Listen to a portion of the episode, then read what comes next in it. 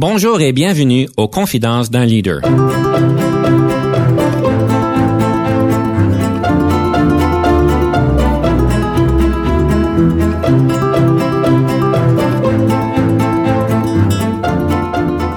Ici Denis Lévesque, coach en leadership. Nous avons donc l'honneur et le privilège de recevoir en studio des leaders qui ont marqué leur communauté afin d'apprendre de leur expérience et de s'inspirer de leur sagesse.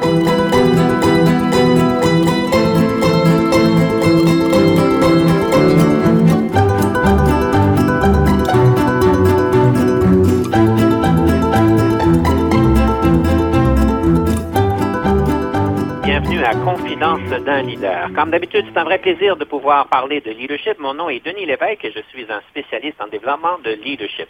Aujourd'hui, nous allons parcourir vraiment une émission qui va être en fait bien intéressante. Nous allons parler du leader devrait avoir une position intersectionnelle. On va explorer ce que ça veut vraiment dire.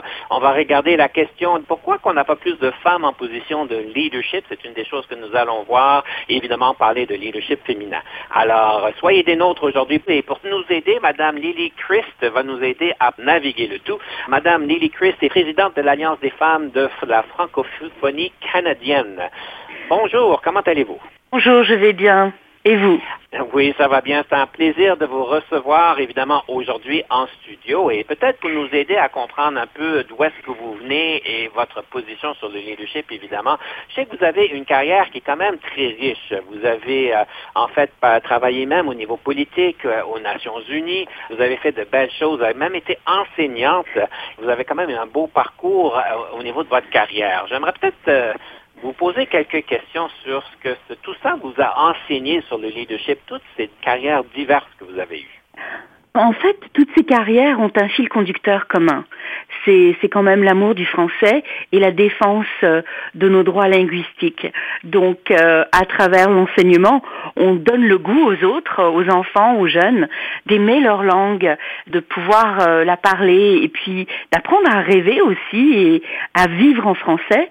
Donc, ça, c'était quand même une, une, belle introduction à la défense du français. Puis ensuite, c'est vraiment dans mon engagement communautaire et euh, dans, tout ce qui est mobilisation euh, pour euh, changer des choses au niveau systémique dans nos, dans nos sociétés. Donc j'ai vraiment eu la chance de découvrir bah, des aspects de moi-même que je ne me connaissais pas. Juste par curiosité, une des choses que vous avez faites, vous avez travaillé aux Nations Unies. Pardon, j'ai fait partie de la délégation canadienne pour une des grandes rencontres qui se passent annuellement pour parler des enjeux des femmes. C'est quoi que ça vous a appris, cette expérience Cette expérience, ça m'a permis de rencontrer des féministes de partout, des femmes qui travaillent euh, dans le milieu communautaire aussi, mais dans des pays euh, divers. Puis ça m'a permis aussi de, montrer un petit peu quelle est la situation des femmes francophones et acadiennes qui vivent en milieu minoritaire. Notre, euh, la thématique de cette année-là, c'était vraiment les femmes dans la ruralité aussi. Donc euh, j'ai pu euh, rencontrer des femmes de partout, partager des, pratiques gagnantes euh, au Canada et puis aussi notre notre façon vraiment à nous de faire les choses. Donc sur la scène internationale, le Canada est toujours présenté comme un pays où nos avancées au niveau du féminisme sont quand même importantes.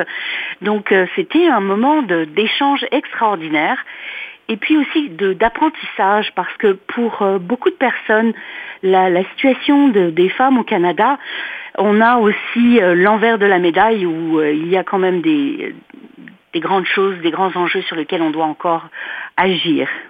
Je sais que le mot féminisme, des fois, a une connotation peut-être méconnue. Est-ce que je peux vous inviter de nous partager la définition de quelqu'un qui est féministe? Ben, en fait, quelqu'un qui est féministe, on, est, on, devrait toutes et tous être féministes. On, veut s'assurer euh, de, l'égalité euh, entre toutes les personnes. Ce, n'est pas ce n'est pas l'affaire des femmes, ce n'est pas que l'affaire des femmes, c'est l'affaire de tout le monde.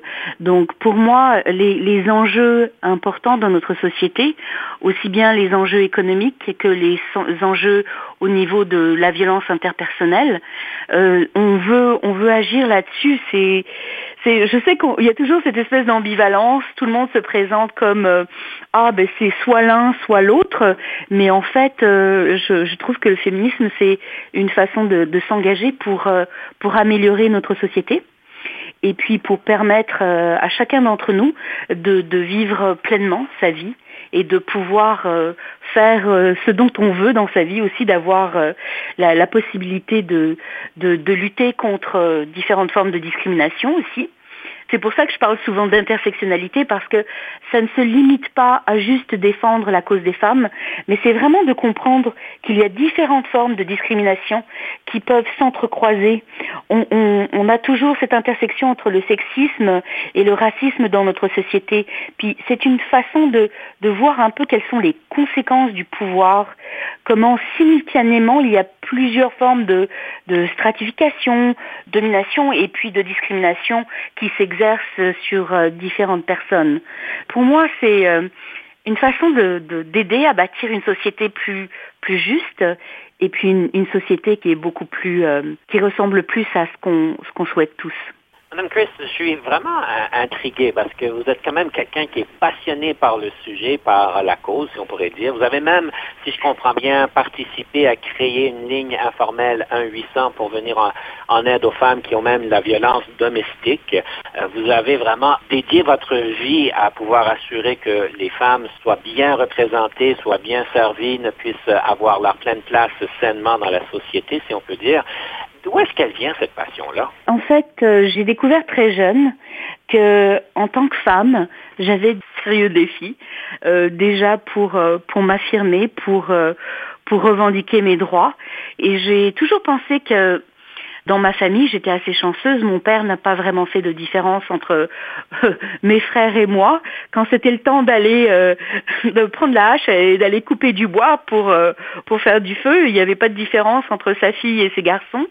Mais je me suis rendu compte que plus tard, au niveau même de, de mes différents emplois, que j'étais payée moins qu'un homme pour un travail égal et avec des compétences égales. Je me suis retrouvée aussi à avoir moins accès à des services parce que j'étais une femme. Et on remet toujours en question les droits reproductifs des femmes. Euh, la seule clinique, par exemple, au Nouveau-Brunswick, euh, qui permettait euh, d'avoir des avortements, a fermé. Donc, des choses aussi élémentaires que la gratuité de, de, certains services ou l'accessibilité à des services, j'ai l'impression qu'on doit toujours se battre en tant que femme pour s'assurer que toutes et tous nous avons accès à ces services primordiaux. Donc ça a commencé assez jeune, où j'ai trouvé que c'était pas normal où j'ai trouvé que c'était pas équitable, où je me suis dit, bah, pourquoi dans ma famille, mon, mon père, il me considère comme, comme l'égal de mes frères, et dès que je franchis cette porte, d'autres hommes autour de moi, mes employeurs, mes collègues, euh, les différentes personnes de la société me voient comme une personne qui n'est pas leur égal. C'est cette ambivalence où je sentais en moi qu'il y avait quelque chose de, de, pas normal et de, complètement différent de ce que, ce que l'on m'enseignait à la maison. Donc euh, j'ai voulu aussi, euh, parce que j'ai aussi un enfant, j'ai une fille, et je voulais absolument élever ma fille avec des principes euh, égalitaires. Et je voulais aussi, autour de moi, construire quelque chose où, où chacun d'entre nous, peu importe son genre, son, son identité sexuelle ou, d'où cette personne vient, qu'on se sente qu'on fait vraiment partie de la société dans laquelle on vit. Bien intéressant. On va continuer la conversation après la pause musicale, mais euh, à ce point-ci, j'aimerais vous inviter de nous partager la première pièce musicale. C'est laquelle et pourquoi vous l'avez choisie? La première pièce musicale, je l'ai entendue quand j'étais enfant. Ça s'appelle Vancouver et c'est une chanson de Véronique Sanson. Je l'ai entendue, mais des milliers de fois à la radio en France. Et malheureusement, j'ai jamais tilté. J'ai jamais dit, je me suis jamais dit, ah mais c'est vrai, elle chante sur Vancouver. C'est il y a quelques années, j'écoutais à nouveau la chanson et mon conjoint m'a dit, ah c'est amusant, elle parle de Vancouver. Je me suis rendu compte que cet amour pour moi, pour ce petit coin de pays ici où je suis venue habiter il y a fort longtemps, c'est né aussi de cette chanson que j'entendais quand j'étais euh, très très jeune. Donc euh, je voulais la partager avec tout le monde. Alors on va lever notre chapeau à Vancouver, nous prenons une pause. Soyez des nôtres parce qu'à notre retour, ça va être notre débat qui va être des plus épicés, je vous le promets. Ça je l'ai bien connu. Je mène ma vie comme un radeau perdu.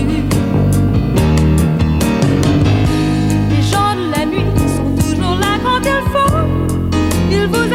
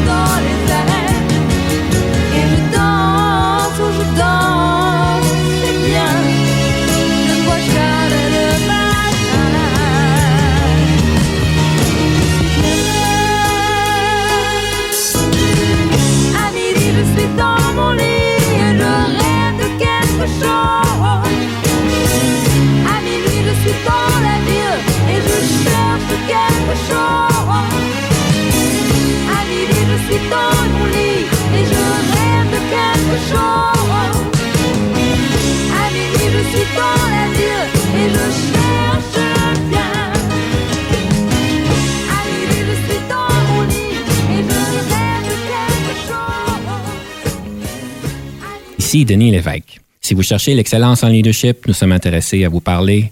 Venez nous visiter à solutionoptigestion.ca.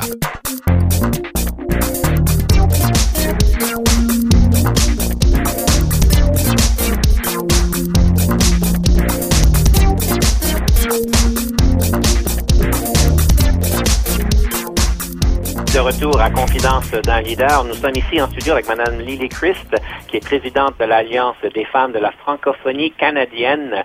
Alors, on a eu une belle conversation, en fait, sur bien des choses au niveau de sa passion pour, évidemment, assurer que les femmes ont toute leur place au niveau du travail, au niveau de la société.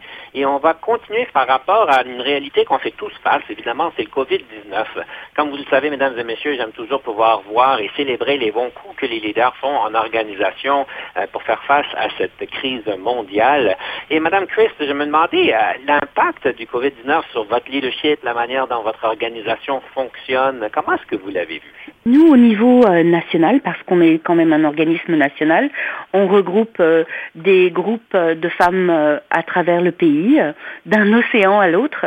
la façon dont on a essayé de, réduire un peu l'isolement, d'une, parce que c'est quand même une fois qu'on est en confinement et qu'on est euh, coupé de, certaines parties de, son travail, de, la vie à l'extérieur, on a essayé avec certains groupes de recréer des liens différemment en utilisant des plateformes en ligne pour euh, permettre aux femmes d'avoir des, des, moments de, de, liberté, entre guillemets, où elles pouvaient se, se parler de, de, ce qui euh, les préoccupe, euh, de reconnecter ou de connecter avec d'autres femmes qui font l'expérience de choses similaires.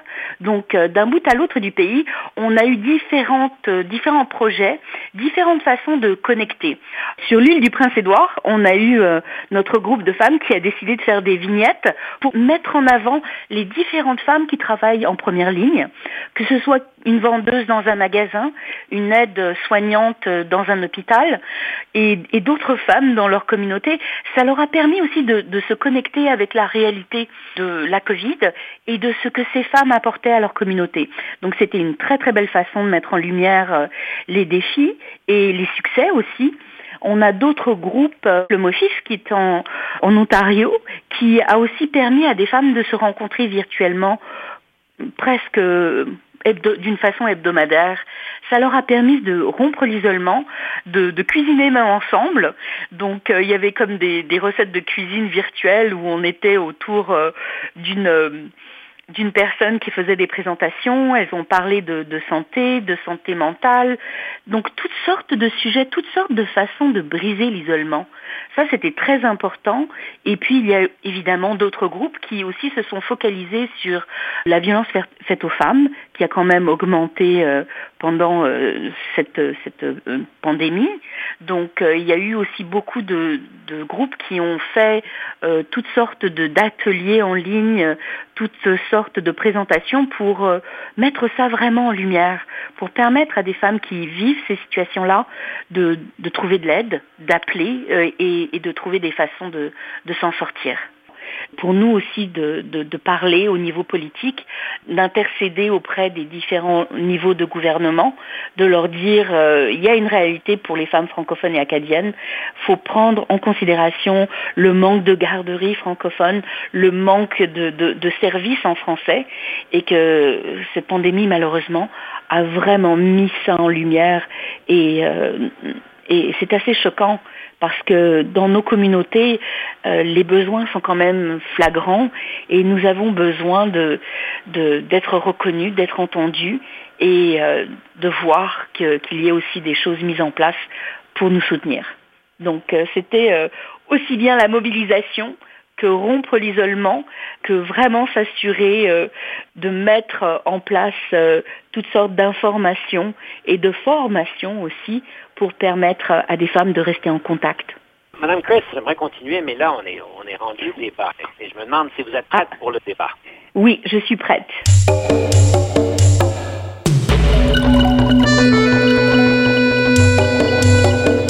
Alors, nous allons débattre aujourd'hui, si je comprends bien, devrait y avoir plus de femmes en leadership. Alors, euh, Madame Chris, je vous donne deux minutes. Je pense que les différentes façons euh, d'utiliser le leadership, le leadership en tant que tel a beaucoup changé grâce à l'apport des femmes, grâce à ce que les femmes apportent dans des entreprises, dans des milieux associatifs. Donc pour moi, je vois un avantage d'avoir ce, nouveau leadership qui prend forme grâce aux femmes et je le vois aussi bien au niveau politique qu'au niveau communautaire. Quand les femmes euh, prennent les rênes, il y a du changement et c'est souvent du changement très positif.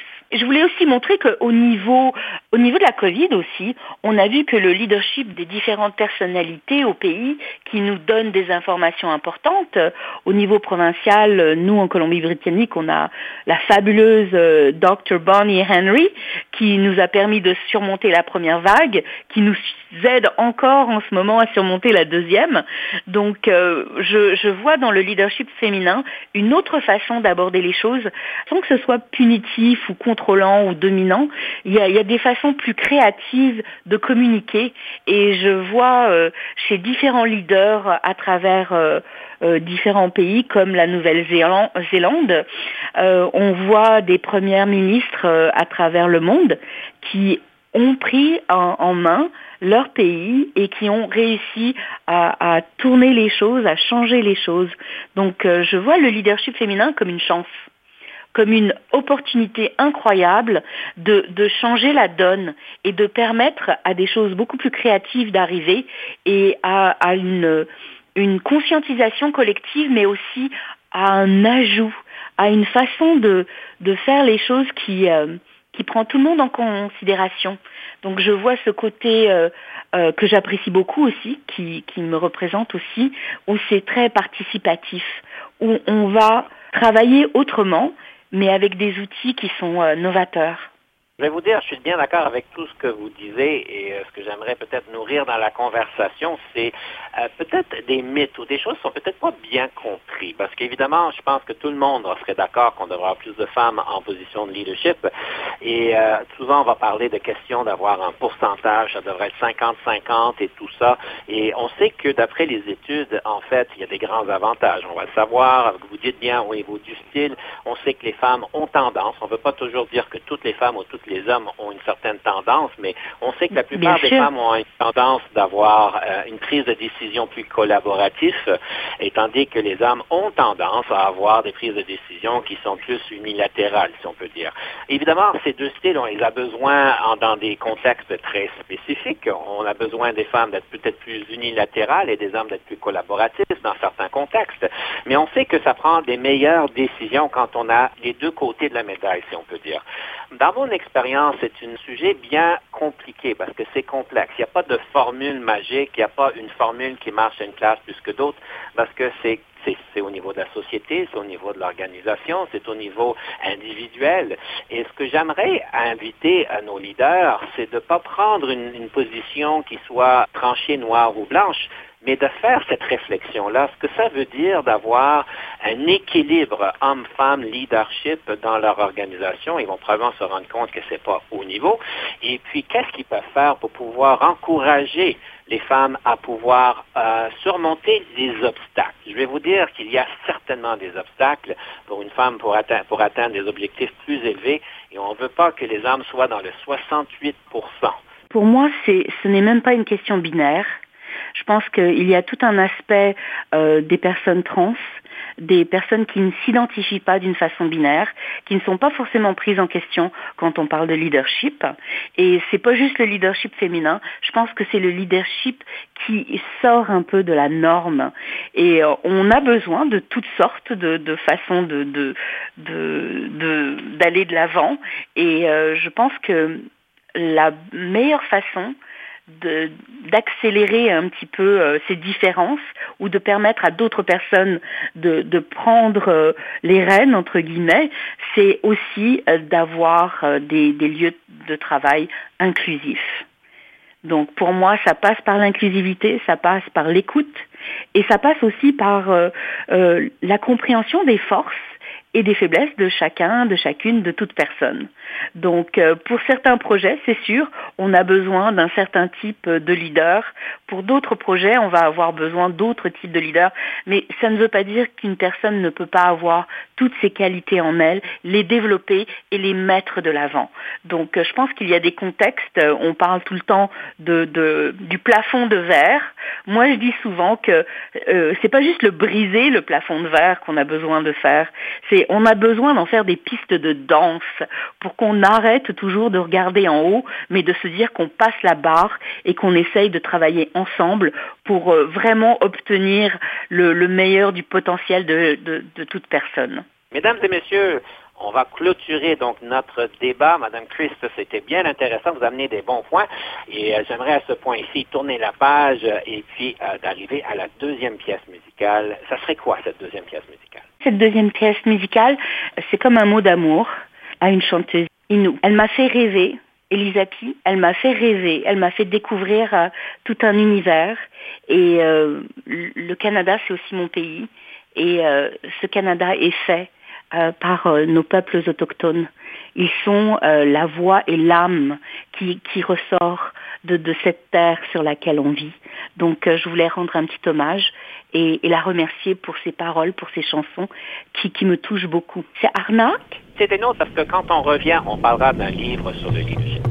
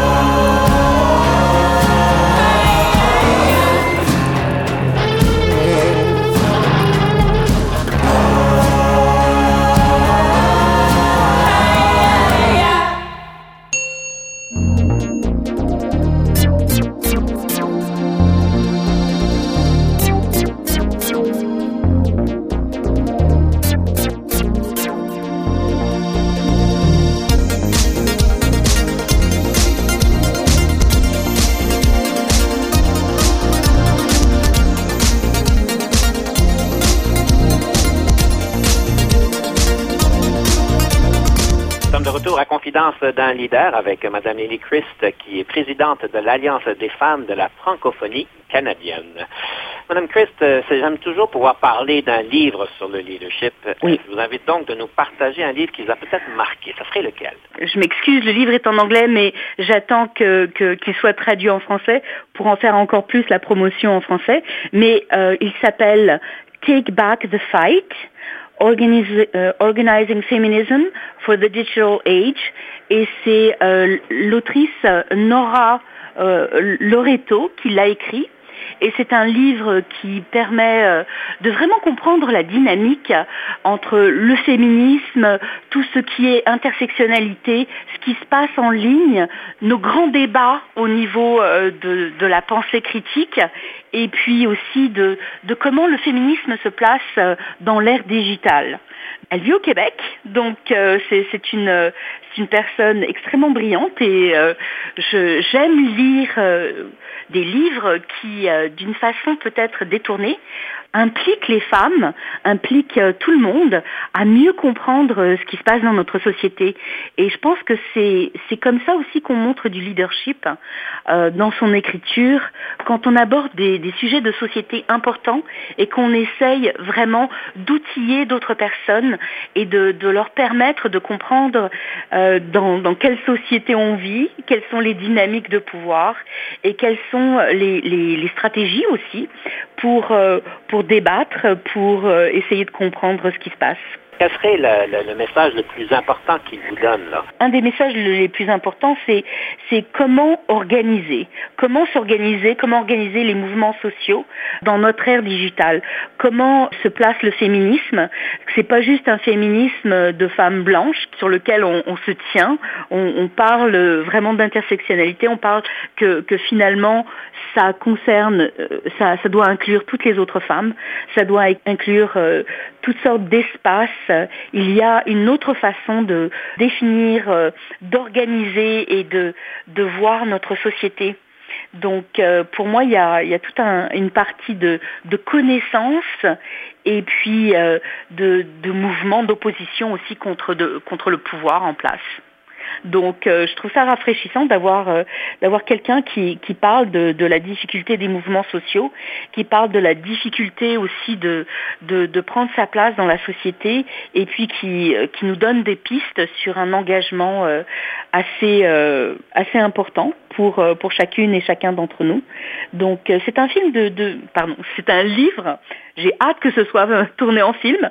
C'est un, un livre sur la réflexion, vraiment sur le mouvement antiraciste féministe et notre ère digitale.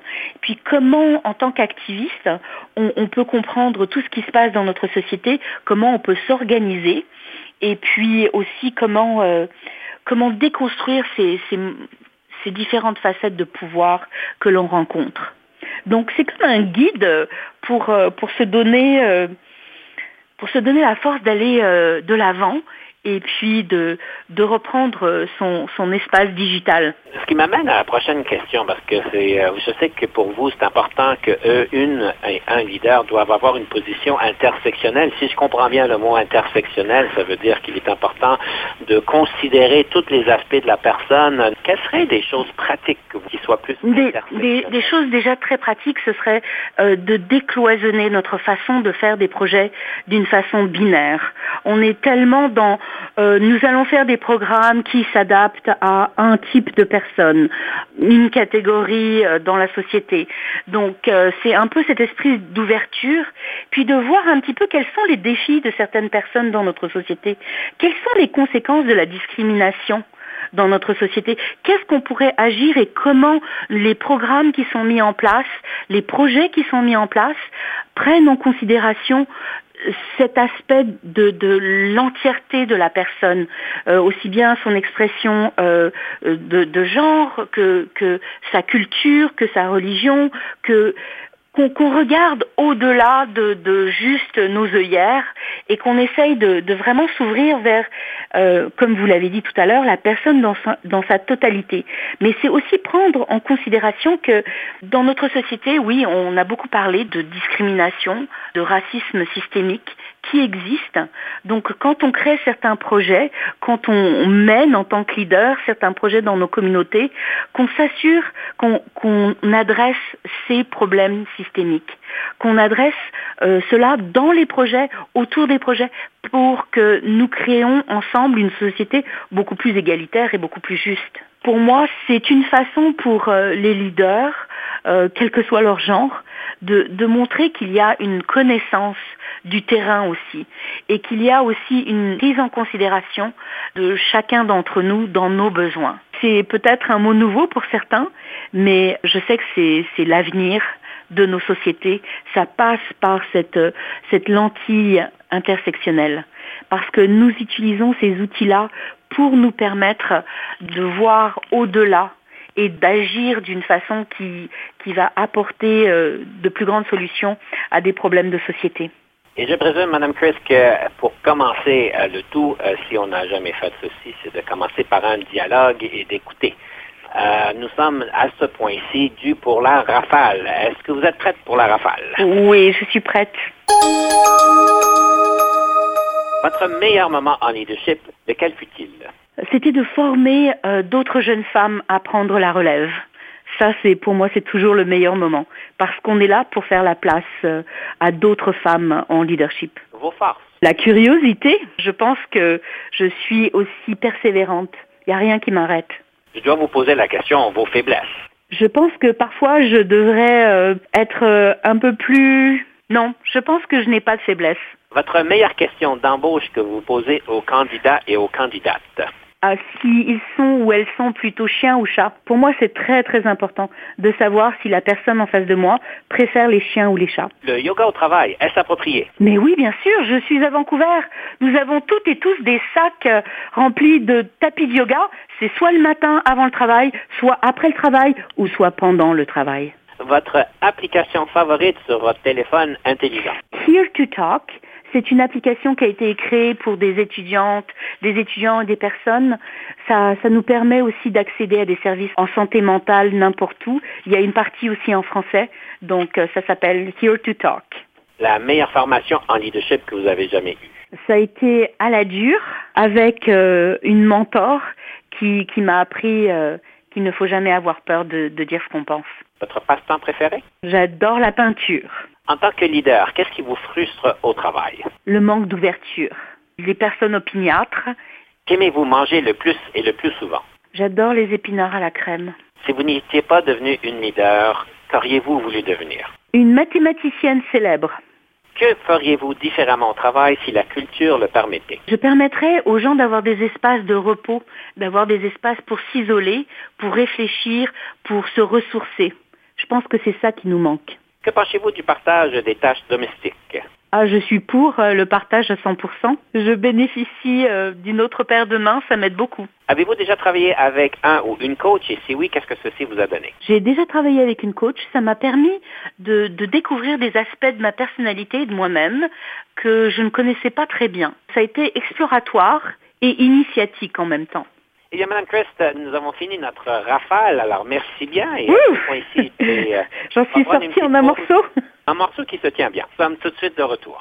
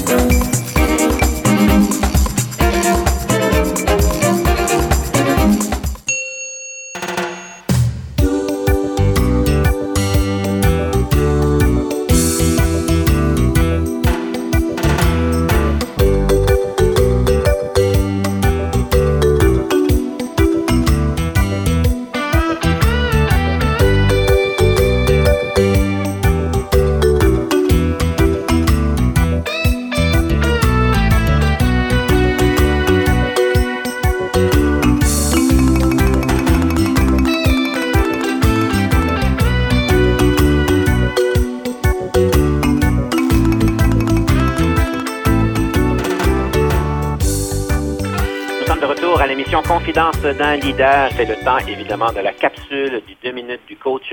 Une opportunité de vous partager certaines réflexions que j'ai pu faire ou peut-être des trucs ou des techniques qui pourraient peut-être être utiles.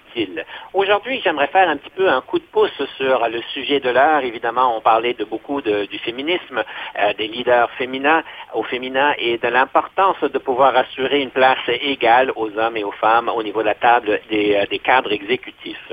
J'aimerais vous partager quelques statistiques pour vous permettre de nourrir cette conversation-là. Je vais faire référence aux 68 Le 68% fait référence au nombre d'hommes qui pensent qu'en en fait, il n'y a pas d'obstacle et que tu sois un homme ou une femme, ça fait vraiment pas une différence et qu'ils ne prennent pas en considération qu'il y a des obstacles particuliers qui mènent, qui empêchent certaines femmes ou les femmes en général de pouvoir gravir les échelles au niveau euh, des cadres exécutifs.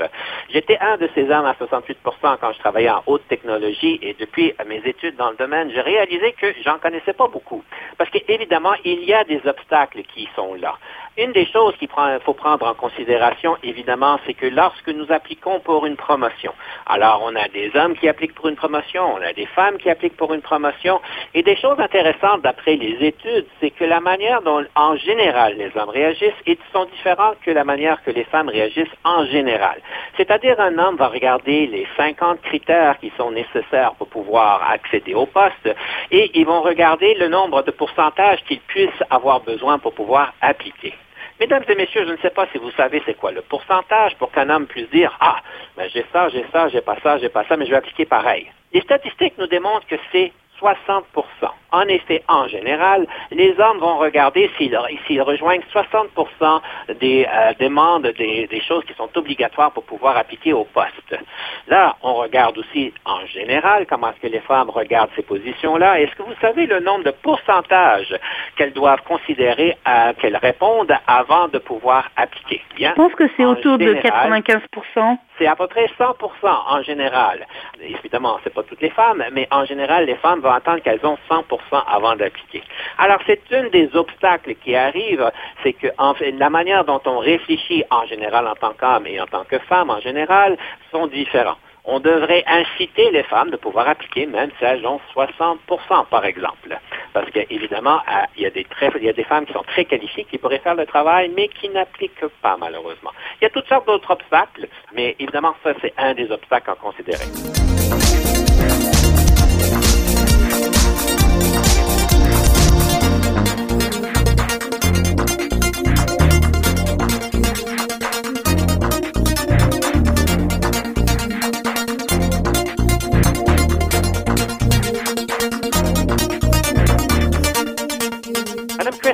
Voyez ça un peu dans votre travail, que la manière dont on réagit entre hommes et femmes par rapport à cette dynamique-là est différente? Oui, oui, oui, je le vois régulièrement et j'encourage toutes les femmes et les jeunes femmes et toutes les personnes que je connais à appliquer, peu importe le pourcentage euh, qui est dans leur tête euh, par rapport à ce qu'on leur demande.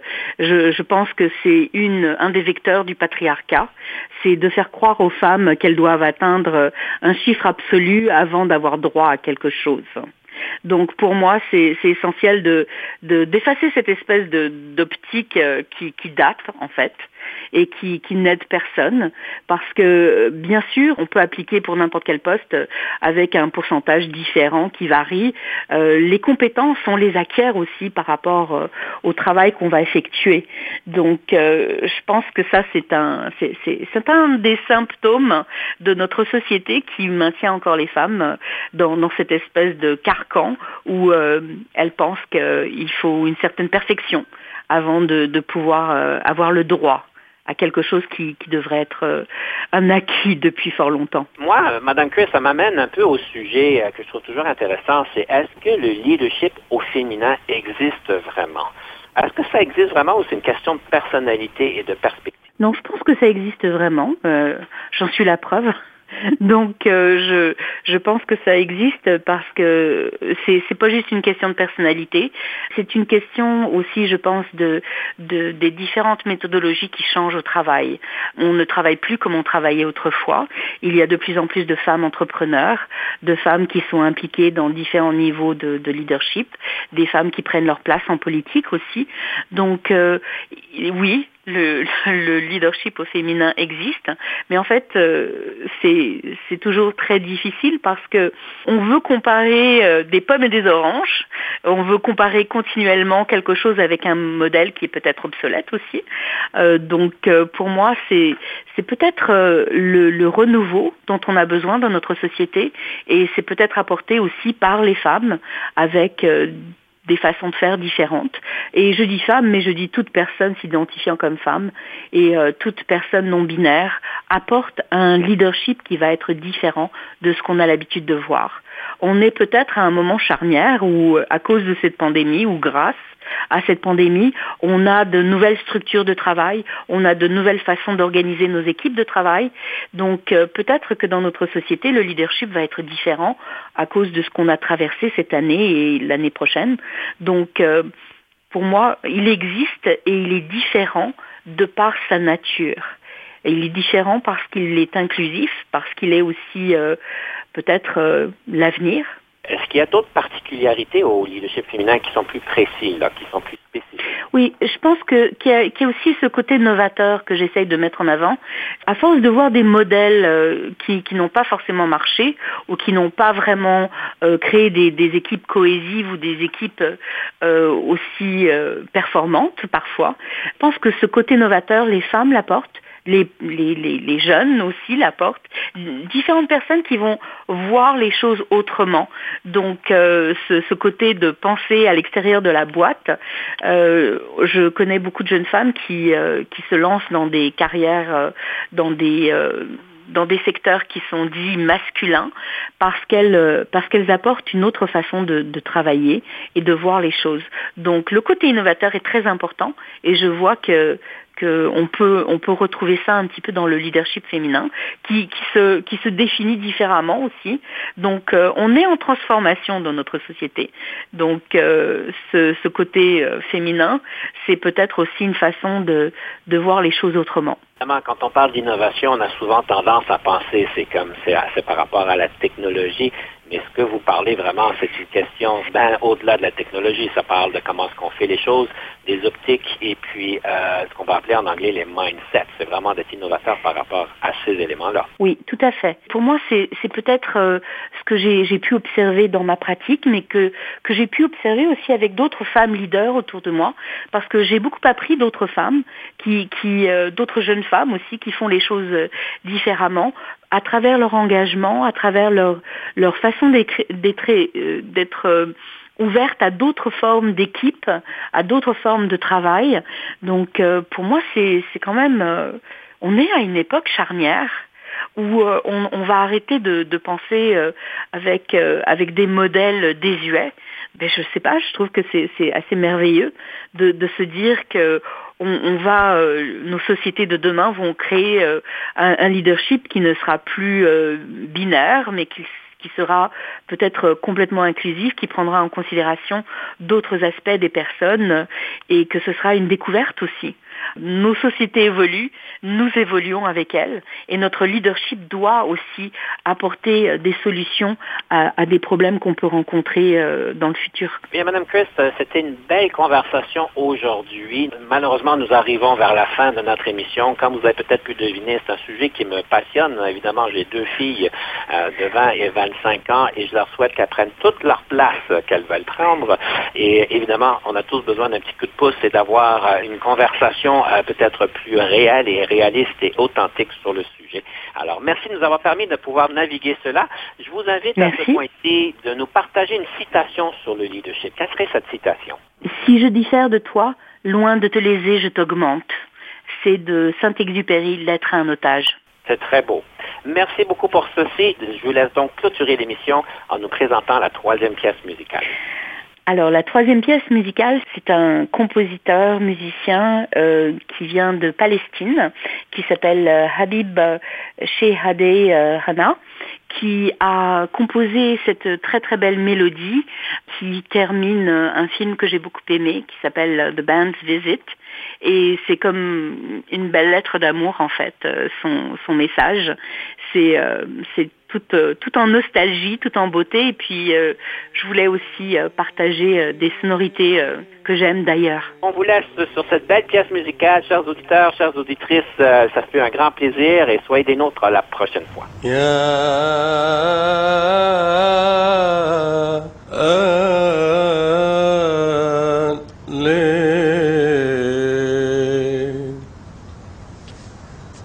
Yeah.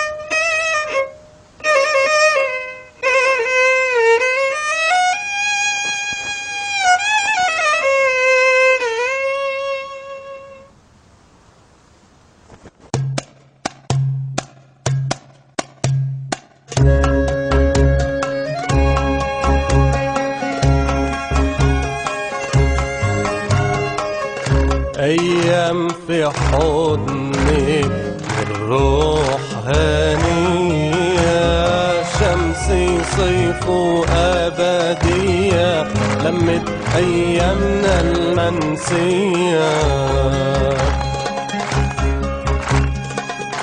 أيام خالدة والزمن غربته عسلية. لو كنت حعيش مرة تانية ما كنتش هغير ولا ثانية. أيام طيبة والنور يشع بحرية والخير اللي بينا مخللنا حياتنا حب وحنية